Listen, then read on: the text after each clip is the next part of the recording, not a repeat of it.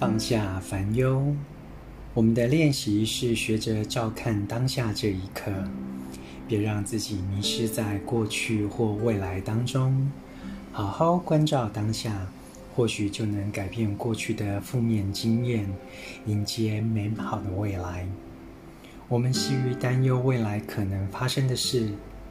这个练习带我们回到当下的家，回到身体，回到感受，也回到周遭的环境。当我们带着正念呼气跟吸气，心便回到了身体，我们也就真正的安住，照看当下。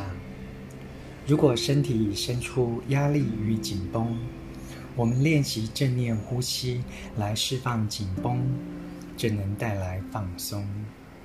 如果感到疼痛，我们利用正念拥抱自己的感觉，也能让自己放松。重点是，你可以全然回到当下，此时此地，才能照顾自己以及周遭发生的一切。你不必设想太多未来，也不必对未来的可能可能性生出过多投射，更不用把自己困在过去。你可以训练自己，学着回到当下的家，回到此时此刻，然后关照当下。照顾此刻的身体与感受，你学到如何回到当下之后，就会更有信心，信任自己的处理能力。你学到如何照顾自己的感受，照顾周遭发生的一切，这能建立你的信心。